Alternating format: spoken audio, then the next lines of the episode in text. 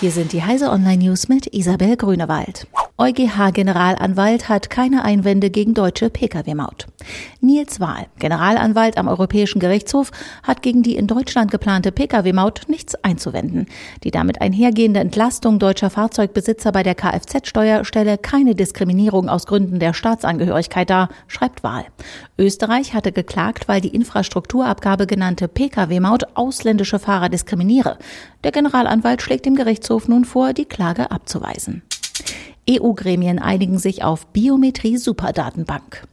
Die ständig wachsenden EU-Datenbanken in den Bereichen Sicherheit, Grenzmanagement und Migrationssteuerung sollen intelligenter gemacht und gezielt miteinander verzahnt werden.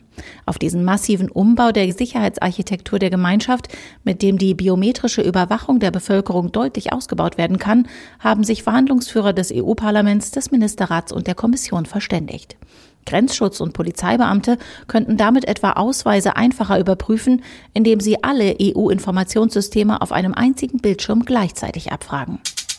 Telefonica will 5G-Versteigerung stoppen. Das Telekommunikationsunternehmen Telefonica hat einen Eilantrag beim Verwaltungsgericht Köln gestellt, um die für die zweite Märzhälfte geplante Versteigerung der 5G-Mobilfunklizenzen vorübergehend auszusetzen. Das berichtet die Frankfurter Allgemeine Zeitung. Telefonica befürchtet, wie ihre klagenden Konkurrenten Telekom und Vodafone, die hohen Auflagen beim flächendeckenden Ausbau des 5G-Netzes, unter anderem im Blick auf lokales Roaming. Bakterien produzieren Bioplastik aus Algen. Plastikmüll verschmutzt die Umwelt, Mikroplastik gefährdet ökologische Kreisläufe. Wissenschaftler der Universität Tel Aviv haben jetzt ein Verfahren entwickelt, Bioplastik aus Algen zu gewinnen, schreibt Technology Review. Sie nutzen Algen als Kohlenstofflieferanten und als Mikroorganismus eine Bakterie, deren Lebensraum salziges Wasser ist. Die Bioplastikherstellung im Meerwasser umgeht die Problematik um Ackerfläche und Süßwasser, die üblicherweise mit der Produktion von Bioplastik einhergeht.